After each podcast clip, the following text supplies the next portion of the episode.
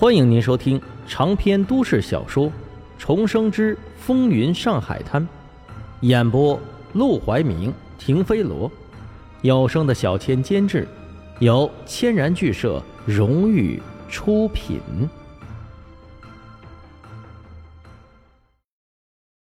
第三十八章，把自己送上死路。沈梦生小心的观察四周，发现这巷子虽然窄。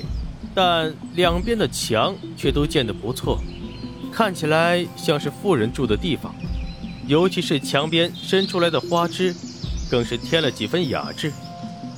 直到一扇门停下，沈梦生才知道，原来这里是后门。男人敲了敲门，一个老妈子给开了门，男人便拽着她进了屋。院子里依然布置得十分秀雅。池塘、荷花、兰亭、假石应有尽有，看起来很像是苏州的园林。男人推开一扇门，直接把沈梦生给推了进去。沈梦生一个踉跄，差点摔倒，好不容易稳住身子，抬头看了眼四周，发现这房间的装潢也有很多古典园林的风味：朱漆的桌椅，宋代的字画。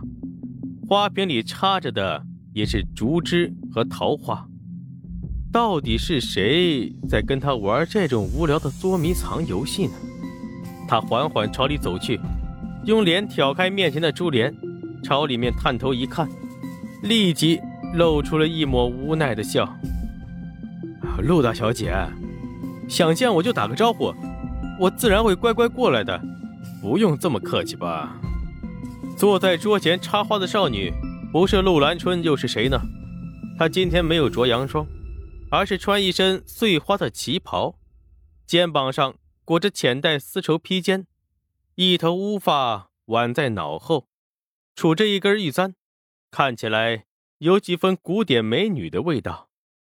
如果不去看她一剪刀一剪刀，狠狠地剪着花枝，用力插进花瓶动作的话，明明听到他进来了，陆兰春却不看他，涂着扣单的指甲轻轻点在玫瑰花瓣上，咔嚓一声，尖锐的剪刀直接把花瓣从中间绞碎，声音极力装的淡定，却带着一丝隐忍的颤抖。沈梦生，你之前说要帮我搞定黄金荣，为什么到现在还没有行动？你是不是忘了骗我的后果？沈梦生打量着他，明显是气到了极致，又在极力的忍耐。怎么，黄金荣欺负你了？砰的一声，陆兰春把剪刀拍在桌子上，扭过头瞪着他。我告诉过你，要是你敢骗我，我就算死也会让你死在我的前面，而且我会让你生不如死。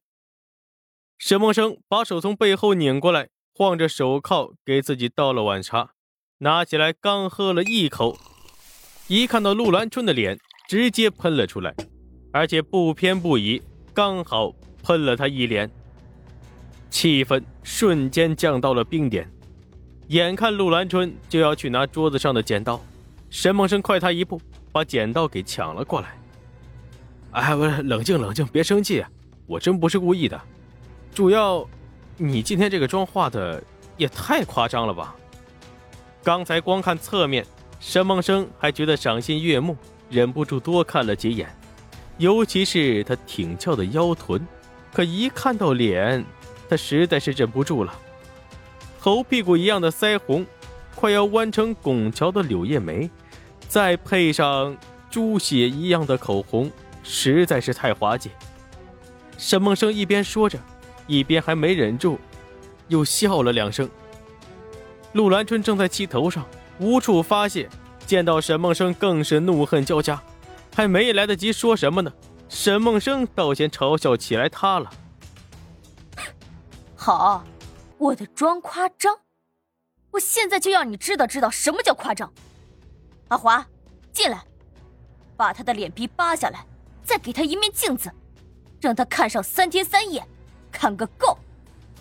阿华闻言，并不觉得他是在开玩笑，上前就来抓沈梦生。沈梦生意识到陆兰春是在玩真的，也不敢再胡乱开玩笑，连忙摆手：“哎，好了好了好了，我们谈正事啊！你这么着急找我，一定是出了什么事儿。黄金荣欺负你了？”果然，一听到这话，陆兰春那被气到的表情才淡了几分。他朝阿华使了个脸色，让他先出去，冷冷的说道：“这个你不需要知道，你只要告诉我，怎么才能摆脱黄金荣就可以了。做不到，今天我就把你的手脚留在这儿，然后把你的人交给黄金荣。我很好奇，他会怎么料理一个对我动手动脚的男人。这便是要污蔑他了。”沈梦生装模作样的叹了口气。一脸无辜的看着他，何必呢？我是诚心帮你，真心想跟你合作。你说一句骂我一句，说一句威胁我一句，还让我怎么帮你？我不想听废话，我只想知道你到底能不能帮我摆脱黄金荣。沈梦生毫不犹豫地说：“当然能。”但是，在陆兰春眼睛发亮的时候，又补充道。不过，这事情不能一蹴而就啊！你先别着急发火，先听我说。你一个小姑娘家家的，脾气怎么这么暴躁啊？你想快也不是不行。两个办法，随你选。说。第一个，我们联手杀了黄金荣。陆兰春脸色一变，眼神之中立即露出了一丝凶色。这件事他也不是没想过，只不过。要杀黄金荣不是那么简单的事，这个老东西就连睡觉的时候卧房外都要守着心腹。他杀黄金荣容易，想脱身却难，总不能跟这个死老头同归于尽吧？第二个办法呢？沈梦生坐到桌前，重新给自己倒了碗茶。呃，这第二个办法嘛也很简单，我娶了你。一记耳光重重的扇在了沈梦生的脸上，沈梦生脸色一沉，差点就忍不住骂出声来，但话到了嘴边，还是让他给咽了回去。算了，这娘们儿再怎么说也是黄金荣的干女儿，惹怒了她，比惹怒了黄金荣还可怕。他只能默默的把这笔账记到心里，然后咬牙道：“我也知道这事不可能。”我只是举个例子，告诉你，想快也有办法，只不过代价太大。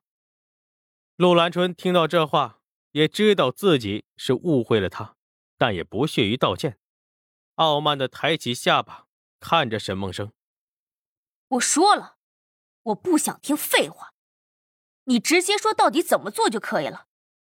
再让我听到一句没用的话，我就先把你的左手剁下来。”要不是这个陆兰春还有用，沈梦生早就想掐死他了。他强忍着怒火和不耐，这事儿慢慢来。你告诉我到底发生了什么事，我先帮你摆脱目前的困境再说。陆兰春默了默，似乎是在考虑要不要相信他，但思考片刻之后的结果是像发冷一样抱着自己的胳膊，把那天晚上的事一五一十的。全说了出来。说到最后，他也不再是刚才耍剪刀又是扇巴掌的强悍模样，像个小女孩似的掏出手帕擦起眼角的眼泪。沈梦生却脸色凝重：“你搬出林桂生，就等于是给自己送上了一条死路。”